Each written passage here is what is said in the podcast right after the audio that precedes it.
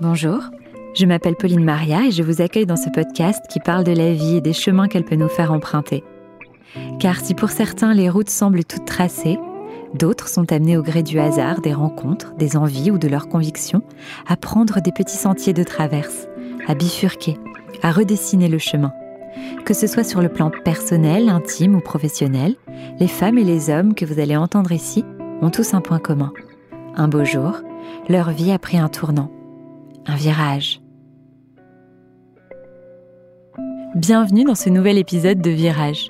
Aujourd'hui, j'ai eu le plaisir de recevoir Eric qui est venu nous raconter son parcours incroyable. Vous le connaissez déjà sûrement, mais sous le nom d'Helmut Fritz, qui nous a tous fait danser sur le tube Ça m'énerve en 2009. Mais ce que vous ne savez pas encore, c'est qu'avant d'être Helmut Fritz, Eric était cadre chez BMW et a tout plaqué du jour au lendemain avec un seul rêve en tête, devenir une rockstar. Et le moins qu'on puisse dire, c'est que rien ne s'est passé comme prévu. Eric est venu nous raconter les années de galère, le succès fou qui change une vie, les coulisses de ce milieu impitoyable de la musique et comment Karl Lagerfeld a changé sa vie. Je vous souhaite une bonne écoute.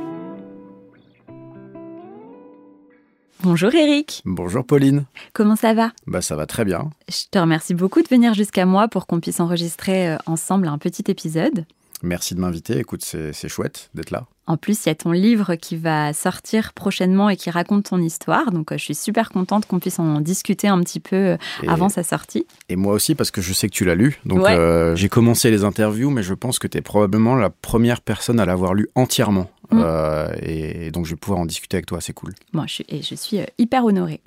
Donc, on va parler d'un virage total, en fait, un virage de vie que tu as pu prendre, pas uniquement un virage professionnel, puisque alors que tu avais un super poste chez BMW, tu as pris le risque de tout quitter du jour au lendemain pour devenir une rockstar. Et ça a été un chemin euh, assez compliqué et long jusqu'au jour où tu as créé euh, Helmut Fritz et que tu as été euh, l'auteur de la super chanson Ça m'énerve sur laquelle on a un peu tous dansé. Yes. Et ensuite, on va le voir aussi, le second virage pour sortir de ce personnage n'a pas été simple non plus. On va commencer par parler du début de ta carrière. Mhm. Est-ce que tu peux me raconter un petit peu ton quotidien chez BMW et pourquoi tu en as eu ras-le-bol? Écoute, alors c'était un quotidien comme plein de gens peuvent connaître, euh, un quotidien de commercial dans une entreprise avec des réunions euh, qui s'éternisent, avec euh, des objectifs, avec de la clientèle. Il y a des gens qui, qui font ça très bien et qui aiment vraiment ça et qui sont très bons là-dedans. Euh, non pas que j'étais mauvais, mais moi c'était une, on va dire un mode de vie qui me convenait pas à plusieurs niveaux. Déjà, j'avais énormément de trajets pour aller bosser le matin et pour rentrer le soir, parce que comme j'étais commercial, j'avais ma voiture de fonction et que dans les bouchons parisiens, il y a des moments où j'avais vraiment envie de disparaître mmh. parce que je supportais pas cette perte de temps, euh, l'agressivité des gens, les matins euh, dans la grisaille avec les klaxons, etc. Déjà ça, ça me rendait fou. Donc tu vois, c'est marrant, je te parle de ça d'abord, j'aurais pas pensé, mais finalement ça reste un souvenir fort, la perte de temps, les bouchons, l'horreur, quoi, dans, le, dans le quotidien infernal parisien euh, sur le périph. Euh, mais surtout, le boulot en lui-même, je, je l'ai trouvé euh, très rapidement fade. je pensais que j'avais autre chose à donner. Je pensais que j'étais pas fait pour cette vie-là c'est très difficile de, savoir si ça vient d'une espèce de poussée d'ego mal placée, mais je pense que vraiment ça venait d'un besoin de m'extérioriser d'une certaine façon. Je ne savais pas si c'était par le théâtre, par la musique, par, par un jeu de scène quel qu'il soit, mais en tout cas j'avais besoin d'exister et de crier quelque chose euh, face au monde, face à un public. Et donc j'étais, euh, sachant que ça, ça brûlait au fond de moi, j'étais extrêmement malheureux euh, chez BMW. Et j'ai effectivement décidé de partir le jour où euh, c'en était trop parce que euh, j'ai euh, ça j'en parle pas dans le livre parce que c'est pas ce qui fait le sujet mais depuis tout petit j'ai des tocs et quand je suis dans des périodes extrêmement angoissantes ils s'amplifient et je pense que j'étais arrivé à, une euh, quantité de TOC beaucoup trop importante pour qu'on puisse la subir et l'accepter euh, chaque jour. Euh, quand je parle de TOC, je parle pas de syndrome de la tourette, mais je parle de pensées intrusives, obsédantes, écrasantes, qui sont parfois complètement débiles. Et donc j'étais hyper malheureux parce que ça tournait en boucle et il fallait que je me sorte de là. Et me sortir de là, c'était prendre une décision radicale et c'était démissionner. Et raconte justement cet événement quand même hyper marquant qui est super, super drôle dans ton livre Ouais, où bah, tu as pris cette décision. Voilà, on fait une convention à Munich et puis euh, donc c'est exactement ce qui se passe, c'est qu'on fait des réunions avec l'ensemble des commerciaux. Il y a tout le monde, il y a le board, il y a, il y a toute mon équipe, euh, il y a mes, il y a mes boss, il y a le président de BMW, etc. Et, et le dernier soir, il y a un orchestre sur scène qui fait des reprises pop et puis moi je suis bourré. Ouais. J'ai bu 5 ou 6 mojitos, j'en peux plus. Et à un moment donné, je décide de monter sur scène et de demander au chanteur qui me prête son micro pour chanter un morceau de Robbie Williams, qui est mon artiste préféré de l'époque, euh, dont je connais très bien le répertoire. Et, et sous les yeux, mais vraiment, euh, vraiment plein de questions des gens euh, dans la salle, et ben je me mets à chanter une chanson de Robbie Williams. Et là, je sais que je signe mon arrêt de mort dans ma carrière de commercial et que voilà, c'est une histoire tout, vraie. hein, je donne tout. Ah ouais, j'ai l'impression que je suis dans un zénith et que et que je joue ma life et que et qu'à la fin, je vais avoir des applauses qui sont pour moi, alors que, enfin, je sais pas du tout ce qui va se passer. Et c'est ça c'est vraiment un marqueur de, de la fin de ma vie d'avant pour aller vers la musique. Ouais. Voilà. Et donc, euh, tu rentres dans ta chambre d'hôtel le soir, euh, etc., en te disant, allez, j'ai tout déchiré sur ce morceau. C'est ça. Je, me dis, mais bon, je suis déchiré aussi, donc tu vois, j'ai l'esprit euh, pas très clair, mais je me dis, ah, ça devait être incroyable et tout. Et puis, et puis, on, on rentre à Paris et là, je vois que le comportement des gens autour de moi a changé et qu'on me prend pour un fou dangereux, quoi. Mm. On se dit, mais sur- surtout dans une boîte aussi militaire que BMW, où c'est vraiment très. Bah voilà, tout est cadré, euh, tout est très corporate. Euh, t'as un certain type de costard bien coupé, euh, t'as une certaine coupe de cheveux très bien coupée aussi, t'as un certain phrasé. euh, faut jamais que ça déborde. euh, faut que tu montres d'être très content d'être là parce que si c'est pas le cas, on te fait comprendre que comme c'est une marque premium, il y a énormément de gens qui sont prêts à, te succéder à ton poste et qui attendent que ça, quoi. Donc en gros, euh, c'est une belle maison, tu vois. Quand t'aimes ce travail, tu fais un chouette boulot. T'es jeune, tu roules en BM, c'est cool, t'es bien payé.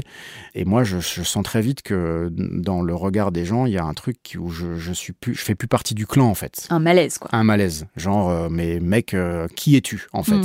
Est-ce que, est-ce que euh, il y a euh, un Frankenstein euh, qui est arrivé Enfin, qu'est-ce qui se passe? On sait plus qui est Eric finalement. Mm. Tu vois, juste pour une malheureuse chanson de 5 minutes, mais c'est tellement un événement violent par rapport à, au code de cette société-là qu'on n'a pas le droit d'envoyer finalement à la face des gens que je sens euh, vraiment une méfiance euh, de la part de tout le monde très Mm. vite et surtout de ma hiérarchie. Et donc, tu leur laisses pas le loisir de te licencier? Non, je me casse. Tu poses ta démission. je pose madame. Et c'était hyper risqué à ce moment-là de poser ta Et démission. comment? Et comment? Je sentais que j'avais pas le choix, si tu veux. Et puis j'avais pas envie de mendier quoi que ce soit. Euh, donc je pars. Je pars en me disant, écoute, ton inconscient mêlé à quelques grammes d'alcool euh, ont formé un combo suffisamment puissant pour te donner l'envie de déjà signifier que tu as envie de changer de vie. Assume et fais-le. Hmm. Donc je pars. Et tu pars avec quelle idée en tête? Je pars avec une, une idée euh, de conquête Ouais. euh, de ce métier, mais avec une, euh, quand j'y repense aujourd'hui, entouré d'une quantité de naïveté, mais honteuse, Mm. parce que je n'imagine pas à ce moment-là à quel point c'est compliqué de rentrer dans ce métier et de se faire une place. Mais je pars convaincu de quelque chose, avec cette flamme au fond de moi en fait. Cette flamme qui me dit, tu as le droit de te fabriquer un destin extraordinaire, tu ne loues que ton passage sur Terre, vis ta vie à fond, fais-toi plaisir. quoi. Va vers ce qui te transcende en fait. Mm. Voilà. Et ça a été accueilli comment euh, par ta famille? Je suis fils unique, donc Mhm. j'ai des parents qui m'ont toujours soutenu dans mes choix et qui ont cette fierté de- du seul enfant qu'ils ont. Et le jour où je prends cette décision, sachant que euh, quand même j'ai commencé le théâtre à l'âge de 8 ans, que très très vite à l'âge de 12-13 ans j'avais des groupes euh, au collège, je faisais, je faisais de la musique finalement, c'est pas que ça les étonne pas, ce qui les étonne finalement c'est que ça arrive aussi tard. Euh, mais en même temps ils m'ont mis sur des voies de sécurité et ils m'ont jamais dit avant ça, avant cet épisode-là, euh, Est-ce que t'as pas une vie qui te ressemble plus euh, à faire dans la musique ou dans le cinéma ou dans le théâtre ou autre? Je crois qu'ils attendaient que ça vienne de moi et finalement c'est venu assez tard puisque c'est venu à 30 ans. Hmm. Voilà. Et les années qui suivent ressemblent à quoi, du coup? Euh, c'est horrible parce que il se passe rien pendant trois ans. Je fais des boulots. euh, Tu crées ou pas? En fait, j'écris. Moi, je suis pas instrumentiste. Euh, je suis pas producteur non plus. Je connais ni euh, les plugs sur les ordis, euh, ni les instruments de musique. Et franchement, à ce moment-là, ça ne m'intéresse pas parce que je m'y mets pas. Tout ce qui m'intéresse, c'est d'écrire, Mhm. écrire des textes, écrire des choses que je ressens, aller chercher le- la, la beauté des mots, en fait, et, et essayer d'écrire des chansons en me faisant accompagner au départ par des gens que je rencontres, et notamment la première personne, bah, justement, c'était une personne qui était aussi chez BMW, qui était un guitariste, euh, qui a bien aimé la démarche et qui m'a dit bah, je vais t'accompagner, on va faire des premières maquettes ensemble. Donc ça, mon premier travail naît comme ça en fait. La, les premières choses que je crée euh, naissent comme ça. Mais au milieu de ça, j'ai beaucoup d'interrogations. Je dois quand même payer les incompressibles, donc je fais des petits boulots euh, pas terribles. Je mets mon ego au fond de ma poche et puis le temps passe très vite. Et ce qui me marque à ce moment-là, c'est que finalement tu te rends compte quand tu as une, première petite partie de vie où tu es un cadre, que tu gagnes bien ta vie, que tu t'es installé socialement avec un certain entourage, euh, tu peux plus accéder aux mêmes loisirs que les autres, tu fais moins de restos, tu fais moins de trucs, etc. Et tu es très vite désocialisé, mmh. finalement. Et ça, c'est très dur. Ça, c'est très difficile parce que tu, ouais, tu te retrouves à plus pouvoir faire grand chose. Donc tu te dis, bah, mon choix, déjà, il me coûte, il me coûte mes loisirs, il me coûte euh, certaines fréquentations, euh, il me met plus face à moi-même. Et puis le temps passe et puis il se passe pas grand chose, quoi. Hmm. Et à ce moment-là, tu es dans une sorte d'angoisse. Tu racontes aussi dans le livre que euh, bah, tu peux nouer à ce moment-là avec certains démons comme l'alcool, mhm. justement. Bah ouais, parce que ce qui est paradoxal, c'est que je pars à cause des tocs, mais que finalement, je suis tellement angoissé parce qu'il se passe rien que ça revient. Hmm. Et donc, pour calmer mes angoisses et mes, mes démons et mon, et mon psychisme peut-être un peu fragile, enfin, à ce moment-là, je me sens fragile, donc je, m'abîme un petit peu, quoi. Mais pas non plus totalement, puisque c'est à ce moment-là que je vais faire une première rencontre avec un producteur qui va essayer de m'emmener ailleurs que dans l'alcool, mhm. euh, dans des matières plus difficiles dont on a plus de mal à se, à se sortir, et je refuse. Ouais. Parce qu'il y a quand même un instinct de survie euh, au-delà de tout ça, quoi. Mhm. Raconte aussi l'événement, du coup, au moment où tu enchaînes un petit peu les boulot alimentaire pour garder la tête hors de l'eau, il y a justement un boulot qui marque un petit peu le ah début d'une colère et les préludes du projet qui va naître et qui va suivre, puisque tu le raconteras mieux que moi, mais tu recroises ton équipe. Ouais, bah ça c'est ce qui a décuplé euh, l'aigreur finalement, euh, la, la, rage, le, le sentiment d'avoir échoué complètement. Au bout de trois ans, c'est que je fais le mondial de l'automobile, où je suis euh, hôte d'accueil, donc j'ai une golfette électrique. Euh, au mondial de l'auto et je convoie euh, tous les, cadres justement qui viennent au, parking euh, VIP vers les halls des véhicules premium et je vois arriver tous mes anciens collègues. Hmm. Au bout de ouais, quasiment trois ans de démission, enfin pas quasiment, ça fait, ça fait trois ans à ce moment-là, et ils me regardent avec de la pitié quoi, en disant ah ouais c'est ça que t'es devenu en fait. Tu, hmm. tu, partais en levant le poing en disant vous allez voir je vais signer en maison de disque, je vais me faire plaisir, je vais monter sur scène, je vais exister comme j'en ai envie, et voilà ce que t'es devenu. Et là, ce soir-là, je rentre chez moi et je me dis c'est la fin quoi. Hmm. On m'envoie un signal pour me dire que ce métier n'est pas fait pour moi, que je me suis euh, complètement trompé, que j'ai rêvé ma capacité à incarner quelque chose euh, sur scène pour un public, euh, envoyer des chansons, envoyer des messages, performer. Je le ferai jamais puisque on vient de me prouver que finalement j'étais rien Et, euh, et, ça m'énerve arrive peu de temps après, puisqu'il y a ensuite, dans les jours qui suivent, dans toute cette colère, comme tu le disais très justement, et toute cette rage, euh, un documentaire euh, en télé sur Karl Lagerfeld, et ça allume une étincelle. Ouais, tu découvres que euh, ce créateur s'est complètement fabriqué lui-même. C'est ça. Et euh, ça te donne des idées. Donc euh, raconte un petit peu parce que je trouve ça hyper intéressant dans le livre quand tu fais le parallèle entre Karl bah, Lagerfeld et. Bah parce que Karl, en fait, on sait à quel point.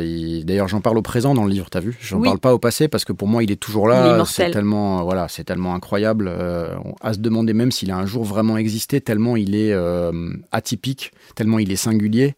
Je, dis ça avec de la tendresse, hein, évidemment, mais euh, oui, je vois qu'il a grossi le trait, c'est-à-dire qu'il s'est fabriqué euh, une espèce de carapace avec ses costumes, avec ses cheveux blancs, avec ses lunettes de soleil surtout, qui sont le filtre absolu. Euh, entre les gens et lui, ça le rend vraiment inaccessible, ça le rend loin et en même temps il fait des vannes, il semble proche des gens, mais avec ses lunettes tu vois pas où il regarde, donc c'est très c'est très perturbant. Et je découvrirai plus tard qu'il s'est, il s'est fabriqué une bio, il a, il, inventé des phrases de sa mère qui n'étaient pas vraies, euh, même son accent était un peu forcé. Et donc je me dis, il faut que je fasse un trucage de Lagerfeld pour l'amener dans la musique et pour en faire une sorte de disciple en couleur. Hmm. Et ça m'énerve, né comme ça, et Helmut Fritz naît comme ça. Hmm. Tu racontes que dans cette nuit donc, qui suit la découverte de ce documentaire, tu es hyper agité dans ton appartement, euh, tu marches de manière un petit peu frénétique. J'ai l'air, ouais, ouais, je suis comme un. Il y a le, côté un peu savant fou, quoi, mais c'est ça. Et puis le lendemain matin, il n'y a pas de bruit dans l'appartement, et j'écris euh, le texte de Ça m'énerve d'une traite Je sais même pas vraiment d'où ça vient, tu vois, mais parce que j'imagine euh, Karl en train de chanter cette chanson et de railler un peu toute la hype. Et donc je finis avec ce texte et avec une mélodie qui commence à tourner dans ma tête. Et puis je, mets ça en forme euh, avec un pote avec qui je fais de la musique euh, à l'époque. Ça fait une maquette. je mets cette maquette sur Internet. Et puis en quelques semaines, je signe chez Sony et je mhm. deviens Helmut Fritz alors que je rêvais d'être un chanteur pop avec des textes poétiques et sensibles, je deviens un espèce de, super-héros, entre gros guillemets, presque dans, je me sens dans un dessin animé, quoi. Hmm. Mais ma vie change. Le virage est là. le, vrai virage, c'est celui-là. Voilà. On y est. Enfin, c'est le deuxième. Le premier, c'est sur scène à Munich euh, le soir où, je, où je décide effectivement de marquer la rupture avec cette vie euh, académique et le, et le vrai, vrai virage qui me fait entrer dans le monde de la musique dans lequel je suis encore aujourd'hui, c'est celui-là. C'est la création euh, du personnage d'Helmut. Exact. En plus, tu racontes dans le livre que tu vis un petit peu un rêve, c'est-à-dire que tu comprends pas quoi. La veille, euh, quasiment, je comprends rien. Tu travaillais pour 8 euros de l'heure, mmh. etc. Et puis là, d'un seul coup, tu te retrouves propulsé dans un monde qui t'était complètement étranger. Ouais, c'est la, la magie de ce, de ce genre de métier. c'est le, là, c'est le conte de fées si tu veux. Et puis les contes de fées, ils finissent pas tous bien. Puis il y a des méchants aussi dans les contes de fées, donc euh, je vais aussi vite me rendre compte qu'il y a un côté assez impitoyable dans cette industrie, euh, même si effectivement, avant ça, c'est d'abord le rêve. C'est d'abord l'accession à quelque chose d'incroyable, avec, euh, même si c'est dans une marionnette, l'existence auprès d'un public, l'apparition auprès d'un public, les scènes, et puis un changement de vie où, je, où, je, repasse d'un statut financier très faible à être beaucoup plus à l'aise. Donc du coup, à me sentir bien, à faire disparaître toutes les pathologies mentales, encore une fois les tocs, etc. Tout se calme, tout est génial. Euh, je prends de l'argent, je suis sur scène, euh, j'ai du succès, euh, je vais dans des super restos, je fais un peu ce que je veux, quoi. Et ça, ça va durer deux ans. Et la magie opère tout de suite auprès du public? Tout de suite, de manière hyper violente. Euh, c'est ça qui est, qui est incompréhensible. C'est que, mais en même temps, ça te donne une, une leçon quand tu es étranger à ce métier. C'est qu'il y a quelque chose que tu ne peux pas euh, fabriquer de ce côté-là. Je fabrique ce personnage parce que j'ai besoin d'une ruse pour qu'on regarde mon travail parce que ma pop avant ça marche pas. Mais le fait que les gens adhèrent, c'est quand même au final eux qui décident. Mm. Et le fait qu'ils décident ou non de t'accueillir dans leur cœur et dans, leur, dans leurs oreilles et de même si c'est pour une carrière courte, même si c'est pour un, un truc éphémère, machin, ça ne se décide pas, ça. Hmm. Et il y a encore ce truc impalpable que tu ne pourras jamais contrôler. Et en plus, c'est hyper drôle parce que du coup, tu as fait un petit peu le même travail que Karl Lagerfeld, c'est-à-dire que tu t'es créé une bio euh, complètement, euh, complètement lunaire. Et, à, et, à, ce moment-là, je ne... merci de dire ça parce que c'est vrai qu'à ce moment-là, je ne me rends pas compte que le fait de d'écrire cette fausse bio, c'est euh, finalement bah, de, marcher sur les pas de ce qu'avait fait Karl, en fait. Tu vois Et donc, oui, je, je romance complètement euh, l'identité d'Helmut il a euh, un membre de sa famille hyper aisée qui est mort euh, piétiné par un sanglier, c'est ça, C'est ça, dans une, au cours d'une partie de chasse et qui m'a soi-disant légué 300 euh, millions de Deutschmark. Donc je suis un, je suis un bourgeois allemand avec un compte en banque rempli qui arrive à Paris et qui décide de faire la fête et qui finalement s'énerve de tout ce m'as-tu vu alors qu'en réalité je suis un Parisien ex-commercial, comme tu disais, à 8 euros de l'heure et que, et que je m'invente cette vie, cette autre vie parce que j'ai besoin de me sortir de là, quoi. C'est génial parce que du coup, c'est accueilli de manière hyper euh, clivante. Tu racontes par exemple ton premier passage euh, chez Ruquier, où euh, c'est Maxime Le Forestier qui t'a dit. C'est Maxime Le Forestier qui, est, ouais, il est là pour parler des enfoirés parce que c'est lui qui recrute. En gros, c'est lui qui est à la direction des enfoirés avec avec Jean-Jacques Goldman et à ce moment-là, Ruquier lui dit euh, Maxime, vous inviteriez Helmut et lui, il répond euh, un peu agacé euh, Non, non, mais aux enfoirés, on fait venir que les gens qui remplissent une salle par eux-mêmes. L'air de dire C'est qui ce petit merdeux avec son projet éphémère qu'on reverra pas dans deux mois Et donc, il a à ce moment-là un, manque total de considération pour qui je suis, parce qu'en fait, il me connaît pas, hmm. mais il juge la carapace dans laquelle j'apparais et il est à ce moment-là, il est assez violent. Ouais. Ouais. Et toi, tu le vis comment? Parce qu'il y a cette espèce de paradoxe, c'est-à-dire que profondément, depuis toujours, tu es un artiste. Mm. Et donc, si cette carapace, comme tu viens de le dire, t'a permis d'accéder à la lumière, c'est aussi ce qui t'a un petit peu éloigné de ton aspiration profonde en tant qu'artiste. C'est ce que tu expliques super bien dans ton livre. Absolument. Est-ce que tu le vis tout de suite et le comprends tout de suite comme ça? Non, sur le coup, je vis très mal le, moment. Je me dis pourquoi ce mec est aussi euh, attend d'âpreté, quoi? Pourquoi mm. est-ce qu'il me juge aussi mal? Euh, Derrière, ça enchaîne avec euh, Yvan Le Le Bolloc qui dit un truc aussi très violent en disant j'espère que l'oseille de ce, truc-là ramènera du budget pour financer des vrais artistes. Enfin, vraiment, on ne me considère pas. Et à ce moment-là, je me dis mais quoi Est-ce que c'est parce que c'est un, tube d'été, un one-shot, que ça fait danser les gens, que c'est pas respectable Ou est-ce que il n'y a pas eu un fond d'aigreur Il n'y a pas une petite jalousie de leur part? Parce qu'il y en a un qui est quand même bon, il a une très belle carrière, mais il est un peu âgé, donc peut-être qu'il comprend plus ce qui se passe. L'autre, on vient de lui rendre un contrat parce qu'on veut plus. Enfin, Sony mm. à ce moment-là rendait son contrat à Yvan Le Bolloc qui faisait euh, des musiques manouches et ils y croyaient plus, donc lui avait sa part d'aigreur à lui. Mm-hmm. Mais sur le coup, sur le coup, je, suis heurté par ça. Et après, je me dis, bon, je me dis, est-ce que finalement, j'ai fait le bon choix? Est-ce que ce genre de réaction va pas se multiplier? Mais très vite, ça se calme dans ma tête parce que tout ce qui se passe de positif autour de, d'Helmut m'entraîne en fait. Et j'ai à ce moment-là à cœur d'en profiter parce que je veux me détacher de toute cette galère. Et il y a quand même sur le moment beaucoup plus de choses positives qui m'arrivent que de choses négatives et ce genre de réaction reste assez euh, isolé. Parce que c'est quoi le quotidien d'Helmut? Alors le quotidien d'Helmut, après, c'est dingue parce que c'est euh, c'est des interviews chez Sony, c'est des interviews dans des cafés, c'est des interviews dans les journaux, c'est chez La Durée qui nous met à dispo euh, son, son QG, euh, son flagship sur les Champs-Élysées pour inviter les journalistes. Parce que La Durée, justement, on le rappelle, tu dis dans la chanson à un moment, ça m'énerve les gens qui font la queue pour des macarons chez La Durée, mais bon, il paraît qu'ils sont bons. C'est ça. Sont bons, et ça a fait exploser leur, leur vente de mais macarons. Ouais, ça a fait, ils ont fait plus 30% l'année en question. Et d'ailleurs, je, je dis dans le bouquin, et j'en suis quasi sûr, qu'avant ça m'énerve, il n'y avait pas de macarons dans les boulangeries en France. Ouais, que tu as démocratisé. Je l'ai euh, démocratisé, c'est d'ailleurs leur propre mot quand ils m'ont contacté. Ils m'ont dit Vous allez démocratiser le macaron en mmh. France, merci de nous faire autant de publicité. Et je, dis avec un clin d'œil que j'aurais dû le monnayer, ce truc-là. Bah oui, mais complètement. On serait en train de faire l'interview sur un yacht euh, ah bah à Monaco, euh, tu vois, j'aurais dû domper. T'aurais dû, j'aurais dû, le monnayer. J'aurais dû, ouais, ouais. Et en plus, anecdote aussi euh, hyper intéressante, c'est que dans le livre, tu dis que euh, ça a failli être enlevé cette phrase parce que tu as quelqu'un qui t'avait dit euh, Ouais, je sais pas, ça parlera peut-être qu'aux Parisiens. Et c'est toi qui t'es battu pour conserver. Mon chef de projet, bien sûr. Qui t'es battu pour conserver cette phrase. Donc, comme quoi, tu as vraiment bien fait d'écouter ton instinct. Bah, je crois, ouais, parce que lui, il avait cette.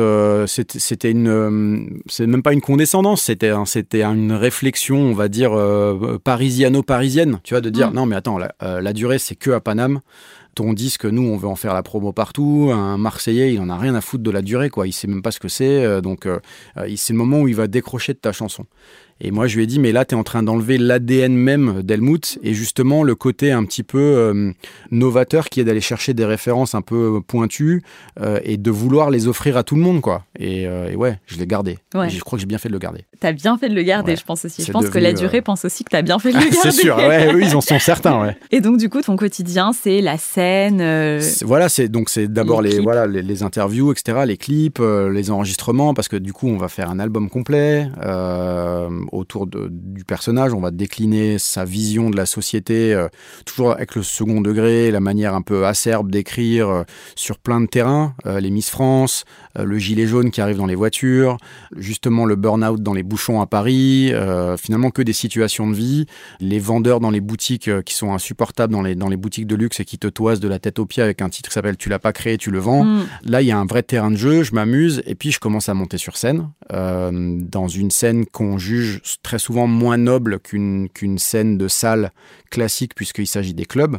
Sauf que moi, je vis euh, dans des clubs euh, les mêmes concerts que je vivrais à ce moment-là sur scène avec un public qui vient me voir, qui vient pas seulement en boîte et qui exulte. Donc mon quotidien devient celui de, à travers le personnage d'Helmut, c'est pour ça que je peux le dire sans mauvais orgueil, je crois, il devient celui d'une rockstar. Mm. Parce que je fais des concerts incroyables où les gens transpirent, euh, où, les, où ça explose quoi en capacité, et où je me mets d'ailleurs dans des étapes pas possibles, toujours avec ce, ce qui est l'alcool chez moi, qui est un démon euh, présent depuis longtemps malheureusement. Et la différence, pour le coup, c'est ce que tu expliques aussi dans le livre, c'est-à-dire que j'imagine que c'est tout aussi euh, intense de se produire euh, dans des clubs.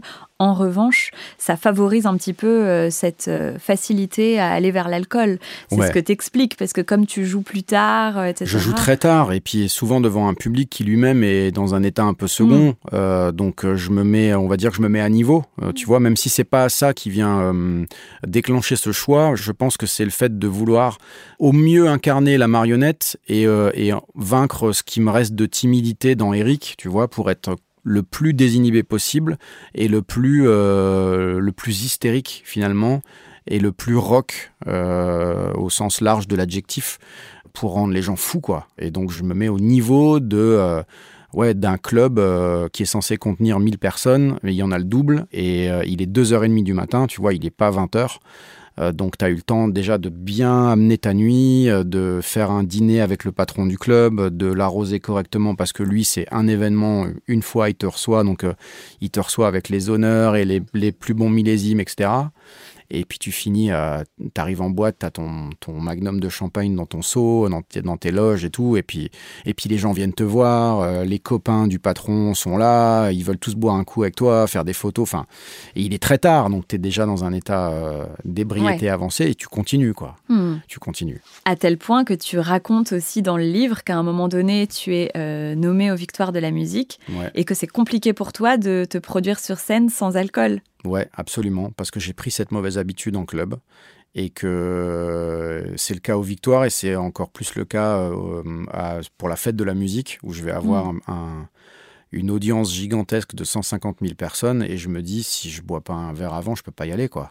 Il faut il faut ce serpent euh, ces grammes d'alcool qui circulent dans le, dans le dans le sang pour pouvoir me mettre m'apaiser et me dire ok tu peux y aller sans crainte. Mm. Tu vois? Est-ce que tu as le sentiment à ce moment-là que Helmut est un peu en train de te dévorer Eh ben, je le comprends pas tout de suite parce que je suis dans l'euphorie. Euh, de ce qui se passe et puis que c'est un mélange de plein de choses c'est-à-dire euh, comme je te disais ma, vie euh, devient plus confortable financièrement j'ai un peu accès à, tous les endroits dont, dont je rêve.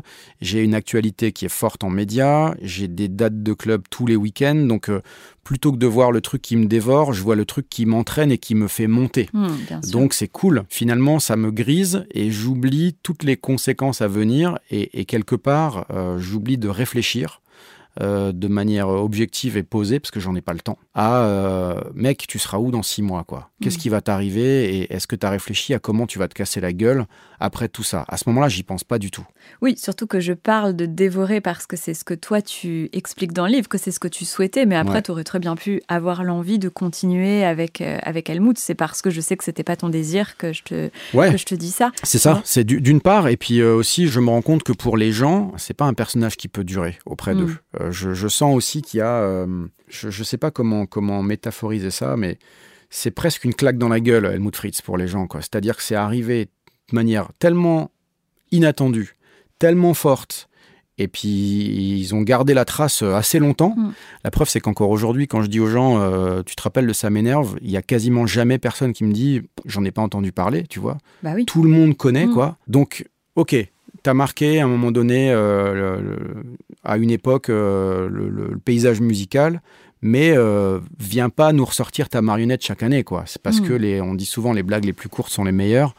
Mais ça, c'est plus les médias finalement qui le décident que le, que le public, parce que les médias, c'est la, chose que je n'ai pas réussi à percer et que je ne perce pas dans le livre, c'est ce scepticisme à vouloir m'accorder une confiance pour pouvoir proposer d'autres choses, parce que le hit a été trop fort. Hmm. Et que derrière tout ce que je vais amener, on me dit non, c'est moins fort. Donc, mm. euh, alors que, ben, excuse-moi d'avoir fait un hit euh, aussi, aussi frappant, mais euh, je pense qu'il y a, il y a peut-être un regard bienveillant à avoir sur la suite de mon travail. Et ce regard-là, je vais avoir beaucoup de mal à le trouver et je vais devoir ruser une deuxième fois pour refaire un, tube radio dans un autre personnage. Et oui, c'est ce dont on va parler.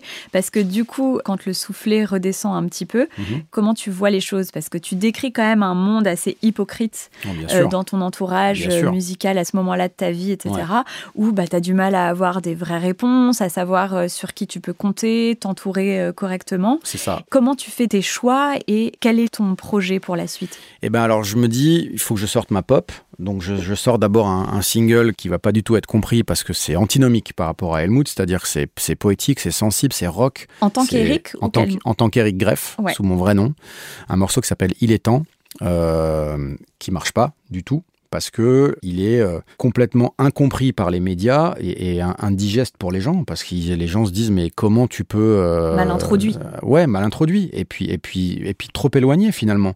C'est comme si un pilote de Formule 1 d'un seul coup te dit je vais faire du basket et tu Mm. vas voir que je, je vais faire ce championnat et je vais gagner. Maintenant, reste dans ta forme. Enfin, on, on comprend pas en fait. Finalement, je pense qu'on comprend pas et que du coup, on n'écoute pas comme si c'était un newcomer, comme Ouais. si c'était un nouveau développement. euh, Et je crois que même la maison de disques, c'est aussi partie de là, ce sont les premiers à avoir été euh, très sceptiques sur cette reconversion aussi rapide. Et que du coup, euh, ça n'a pas été porté dans, le- dans le travail et ça n'a pas été euh, expliqué. Et donc, euh, finalement, je, je n'ai pas trouvé, moi, la, la, la manière de suffisamment bien l'amener aux gens et de dire attention, Helmut était une blague, voilà le vrai univers. Je pense que c'était c'était beaucoup trop compliqué. Mm. L'après-succès va être très difficile jusqu'à revenir à quelque chose, finalement, un, un, un mode opératoire d'observation de l'époque. Euh, là, je parle de Geronimo, Ouais. qui va faire suite à un événement très personnel que je détaillerai pas ici. Je laisserai les gens lire le livre. Mais, mais finalement, je reprends un peu le rôle d'Helmut, je le relâche, et puis finalement arrive Geronimo, mais de manière très naturelle, avec euh, la chanson Possédée. C'est ça, et t'as un peu cette crainte, donc tu veux surtout pas qu'on sache que- Ah non, qui pas. est derrière. Et ouais, parce qu'à ce moment-là, je- je- j'ai bien vu qu'avec Il est temps, je- ça servait à rien de l'expliquer, donc je me cache. Mm. Je veux qu'on juge uniquement le morceau, la musique, la voix, le texte, et, euh, et puis là, il s'avère que ça marche. Ouais, la magie opère à nouveau. La magie opère à nouveau. Donc à ce moment-là, on me dit, bah tiens, tu sais faire des tubes. Euh, je- même, même si j'aime pas trop cette expression, parce que Oui, c'est le champ a- lexical. voilà, euh, puis il y a tellement de façons de faire des tubes. C'est pas parce qu'on est génial qu'on fait un tube, c'est aussi parce que parfois on est soutenu, que c'est répétitif, que c'est accaparé par une certaine cellule de gens. Enfin, il y a Oui. plein de façons. ce que tu décris justement sur les tests qui sont faits en radio. C'est ça. En gros, quand un morceau arrive en radio, il y a euh, un panel d'auditeurs que la radio va appeler euh, pour, pour leur demander s'ils connaissent ce morceau, s'ils l'ont déjà entendu sur la sur l'antenne, s'ils veulent le réentendre. Et en fonction des réponses, le morceau va être euh, classé dans une grille avec euh, un certain nombre de rotations par jour euh, sur la radio pour devenir un hit ou pas, finalement. Euh, donc c'est normalement la- le ressenti des gens qui fabriquent ce classement, mais ça peut ne pas être le cas puisque les radios peuvent être partenaires de tournée de certains artistes et peuvent forcer Oui. à installer un morceau jusqu'à ce qu'il rentre et qu'il bourrine la- le, le crâne des gens, alors qu'au début on l'aimait pas et on finit par s'y habituer. quoi. Hmm. Il y a plusieurs façons d'aller euh, vers, euh, vers l'installation d'un tube, en Mm. fait. Ouais. Voilà. Et donc toi, quand ton entourage musical découvre que t'es fort pour faire des tubes, qu'est-ce qui se passe? Et ben, et ben, je donc déjà posséder fonctionne, ça explose, euh, 30 000 passages radio, ça devient le premier titre français euh, euh, diffusé. euh, on va m'inviter sur les Energy Tours, on va me booker très rapidement, mais à partir du moment où on comprend que c'est moi. euh, et où je rencontre certaines personnes des équipes qui se rendent compte que c'était le mec qui avait fait Helmut, il y a un scepticisme qui arrive en disant Ah, euh, Helmut était un gros one-shot, ça a marché, ensuite euh, on n'a pas accueilli la suite. Finalement, on va peut-être pas accueillir la suite de Posséder non plus, parce que on a envie de ranger ce mec dans une case de euh, mec qui sait faire des hits, mais pas qui peut s'installer euh, dans un projet. Alors que Geronimo, même s'il y avait une carapace un peu visuelle, c'était ma vraie voix, c'était beaucoup plus proche de la pop que je voulais faire au départ, et que j'avais pour le coup préparé tout un album que j'étais prêt à voilà à défendre, à emmener sur scène, etc. Et là, on me laisse pas ma chance. Et puis pour le coup, les gens le découvriront dans le livre puisque tu souhaites pas développer cette euh, raison personnelle, mais Mhm. ça s'inscrit aussi dans une quête spirituelle bien différente de Rien ce qui s'est passé rien quand tu as créé euh, Ouais, quand ouais. t'as créé Helmut. Donc Ouais. effectivement, c'était un projet qui pouvait complètement euh, se défendre parce qu'il y avait vraiment y avait de la une profondeur. authenticité, Voilà. absolument. Ouais, ouais. Et ça, j'ai envie de laisser ceux qui vont nous écouter là le, le découvrir vraiment dans le livre. Euh, mais ouais, ouais, ouais, c'était, c'était absolument authentique. Mais cette authenticité-là euh, fait aussi que le titre marche. Tout comme il y avait finalement, même si Helmut était une ruse, il y avait une certaine forme d'authenticité dans sa m'énerve qui était l'urgence d'exister. Et euh, même si c'est encore une fois dans l'arborescence que j'ai donné tout à l'heure avec euh, BM, l'aigreur, euh, le mondial de l'auto, Karl Lagerfeld, etc., il y a quand même une urgence d'exister dans quelque chose. Donc il y a aussi une forme d'authenticité. Donc ça marche aussi, tu Oui. vois. Et justement, donc tu décris quand même dans le livre que tu as eu beaucoup de passages à vide, Mm. euh, très compliqués, euh, dans les moments où tu te cherchais euh, artistiquement. Ouais. Et Est-ce que ça n'a pas été difficile pour ta femme de vivre ça à tes côtés? Si, bien sûr. Ça l'est toujours. hein. Ça Ouais. l'est toujours aujourd'hui parce que je suis pas le partenaire de vie le plus facile. De par mes démons, de par mon envie de créer tout le temps, de par mon ego aussi, comme tous les artistes, je suis assez difficile à suivre, mais même pour moi-même finalement. Mhm. Parce que ce parcours-là euh, fait qu'aujourd'hui, ce qui m'en reste finalement, c'est une espèce d'ambivalence entre le rêve que j'ai atteint et en même temps j'ai pas réussi à, m'installer, à durer sous la lumière et à faire une carrière de d'artiste euh, au sens euh, plus noble du terme, à remplir des zéniths, à fédérer un public et à faire 3, 4, 5, 6 albums, tu vois, comme euh, une star du rap aujourd'hui, comme un Orelsan ou comme un mec qui est installé dans la pop depuis longtemps, comme un Calogero, enfin je l'ai pas fait. Et si je l'ai pas fait, c'est à la fois parce que ben c'était peut-être tout simplement pas ma route, mais il y a des fois où je me dis peut-être que t'as pas ce livre, il pose aussi la question de la fidélité à soi-même. C'est-à-dire qu'à un moment donné, quand la, quand la pop ne fonctionnait pas et que j'ai décidé, parce que j'avais cette urgence d'exister euh, artistiquement, de créer Helmut, peut-être que si j'étais resté dans ma voie pop, à, continuer à, défendre mes titres où il se passait rien au début, etc., peut-être qu'aujourd'hui cette carrière je l'aurais. Ou peut-être que j'aurais rien du tout. Ça, on ne le saura jamais parce que c'est une, euh, c'est la deuxième ligne du continuum espace-temps dans Retour vers le futur. et j'ai pas de DeLorean, donc je peux pas aller voir. Mais c'est une vraie question pour moi. Et, c'est une question qui restera toujours sans réponse. Et donc aujourd'hui, c'est quelque chose dont je souffre un peu euh, parce que quand j'observe certaines carrières, je suis envieux. Je suis pas quelqu'un de jaloux, mais je suis, tu vois, quand je vois aujourd'hui comment euh, Stromae a explosé et ce qu'il fait et son retour, je trouve ça incroyable.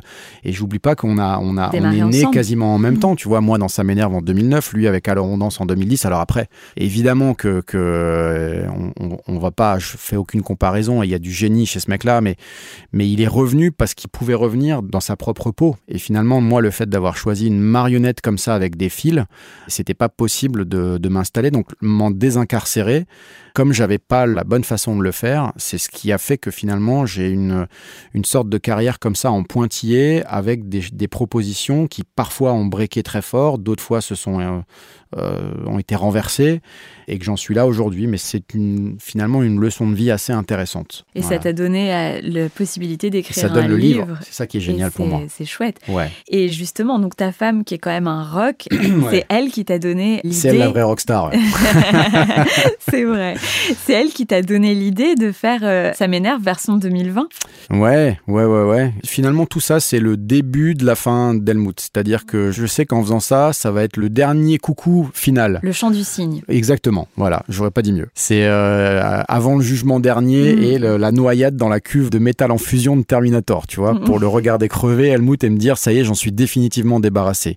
Oui, c'est elle qui me, qui me lance l'idée en plein Covid, parce que y a, euh, les gens sont dans le... Ils s'emmerdent, quoi, ils sont à la maison, euh, les collectifs qui font des chansons pour le personnel hospitalier, c'est à, à pleurer, quoi. et elle me dit, amuse les gens, quoi, reviens avec Helmut, fais un truc pour la PH HP, euh, reverse tes royalties et donne du bonheur aux gens. Et au départ, je dis, mais Je, jamais je ranime la marionnette. Mm. Parce que là, ça fait quand même euh, quelques années que je l'ai enterré complètement. Il y a eu Geronimo, il y a eu ensuite une période de, songwriting pour d'autres artistes. Il y a eu une période, ça j'en parle même pas dans le livre, euh, parce que c'est pas non plus ce qui fait le récit, mais pendant deux ans, je fais de la direction artistique pour les labels de Sony, de la découverte de talents. Euh, donc je reste dans les, dans les métiers périphériques du métier d'artiste, chanteur, interprète, où je, vais là où je pense que je peux apporter quelque chose. Mais, mais je veux en aucun cas revenir avec Helmut, et pourtant je le fais. Ça remarche euh, dans un demi-succès, on va dire, et puis après je me dis, bon allez, maintenant assez de conneries, quoi. Assez de je te prends, je te rejette, je te reprends, je te rejette, finalement comme une relation euh, toxique. toxique et je m'en débarrasse complètement. Et puis, je suis très heureux aujourd'hui d'arriver avec ce livre parce que ce livre finalement me libère de mhm. toute l'histoire parce que c'est un point final à tout ce que j'ai vécu. C'est un puzzle rassemblé, assemblé que je regarde avec finalement beaucoup de tendresse parce que je suis très dur avec moi-même. Mais quand je regarde tout ce qui s'est passé, je me dis il y a quand même eu des, des, moments incroyables. Et puis, je suis maintenant complètement décomplexé sur la suite de ma musique qui n'a plus aucun objectif commercial, mais qui a juste un objectif euh, honnête dans le fait d'exister et de porter les textes, les mélodies et les ambiances que je veux. Hmm. Et c'est ce que je vais faire là à partir du mois d'avril. Eh ben, j'ai hâte euh, d'assister à la suite, surtout que dans le livre, tu finis sur une sorte de dialogue avec euh, ta psy. Ouais, exactement. Et je trouve que quand on a ton livre entre les mains, c'est vraiment comme ça qu'on le ressent, un petit peu comme une manière pour toi de faire une thérapie, un peu un mea culpa, tu vois, de... Euh, Il y a un peu de ça, ouais. Il y a un peu de ça, et, et, en même temps, j'ai envie de dire aux gens que c'est pas ce qui va rendre le truc, je pense, inintéressant pour eux, parce qu'on pourrait se dire, le mec a fait sa propre thérapie, mais en même temps, je pense que l'histoire, tu peux te l'approprier, quoi que tu aies envie envie de faire dans la vie en fait. Mais complètement, parce que tu vois, je vais te dire, moi, il y a plein de fois où je me suis reconnue dans ce que tu disais, alors qu'on a des parcours de vie vraiment opposés. Mais quand tu décris justement cette période avant de créer Helmut et que tu dis que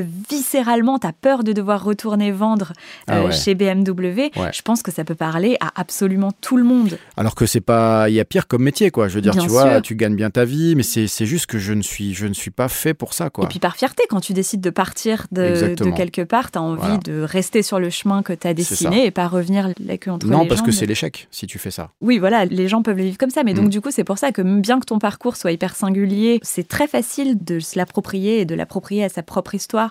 Et puis aussi, je trouve, c'est toujours très intéressant de découvrir des histoires qui sont hyper différentes. Et surtout que ta chanson, elle a bercé vraiment euh, toute une génération. Donc, découvrir l'homme derrière, comprendre un petit peu plus la sensibilité de l'artiste, Ah, je pense que ça, ça va surprendre beaucoup de gens, vraiment. ça va surprendre beaucoup Ouais. de gens. Si ça les intéresse, ça on ne sait pas encore, mais, mais en tout cas, je pense que ça va les surprendre. ouais. Si, parce qu'effectivement, nous, on avait accès qu'à ce personnage que tu Mm. t'es complètement créé. Donc déjà, savoir l'origine de, de ce personnage et puis comprendre un petit peu euh, toute la quête artistique qu'il y avait derrière. C'est vrai, écoute, je te remercie de dire ça parce que c'est un peu le, le défi pour moi, c'est ça, c'est comment, euh, comment ça va être accueilli, comment ça va être compris, et ça me donne vachement confiance d'ailleurs ce que tu dis, parce que pour l'instant j'ai assez peu d'avis, tu vois, le Mhm. livre est pas encore sorti, il sort le 18, donc pour l'instant c'est un microcosme de gens qui l'ont lu, et c'est vrai que j'ai des réactions très positives sur, euh, c'est génial d'avoir le témoignage de ce parcours de vie, parce que souvent les gens pensent que quand tu es le personnage d'un tube, euh, ben, tu es créé par la maison de disques. Finalement, que tu n'en es peut-être même pas l'auteur, euh, ni même le, le- le créateur, mais que tu es juste là pour amuser la galerie et pour faire danser les gens sur un dance floor l'espace d'un été. Et c'est vrai que mon histoire est pas du tout celle-là. Et que tu es tranquille toute ta vie, etc. Les gens ont pas mal de... de fantasmes de aussi, euh, ouais, alors que c'est pas du tout le cas. Non, tu t'es tranquille un, petit moment, mais après tu deviens pas riche euh, avec un tube. Mm. Euh, il faut il faut travailler, il faut faire des albums et il faut être là très très longtemps pour pouvoir dire je voilà j'ai un- une situation où j'ai plus besoin de m'inquiéter. Mm. on n'en est pas là du tout. Bon, en tout cas, voilà, j'ai trouvé ça très intéressant et je te remercie beaucoup d'être venu partager euh, cette... euh, Ben, merci de m'en avoir offert histoire. euh, la possibilité parce que tu as une, euh, une ligne éditoriale qui, je crois, correspondait bien ouais, à, ce, à ce virage. Effectivement, on l'a vu, il y a tellement de virages au sein même du virage que comment ne pas t'inviter? C'est un circuit. C'est ça. Et ben, je te remercie beaucoup, Eric, Merci et je toi, souhaite vraiment longue vie à ton livre. merci beaucoup. À bientôt. À bientôt. Bye. Voilà, le moment est venu de se quitter. J'espère que vous avez apprécié cet épisode. Je vous donne rendez-vous la semaine prochaine pour découvrir un nouvel invité, un nouveau parcours et se faire embarquer dans un nouveau virage. En attendant, prenez soin de vous et bonne semaine.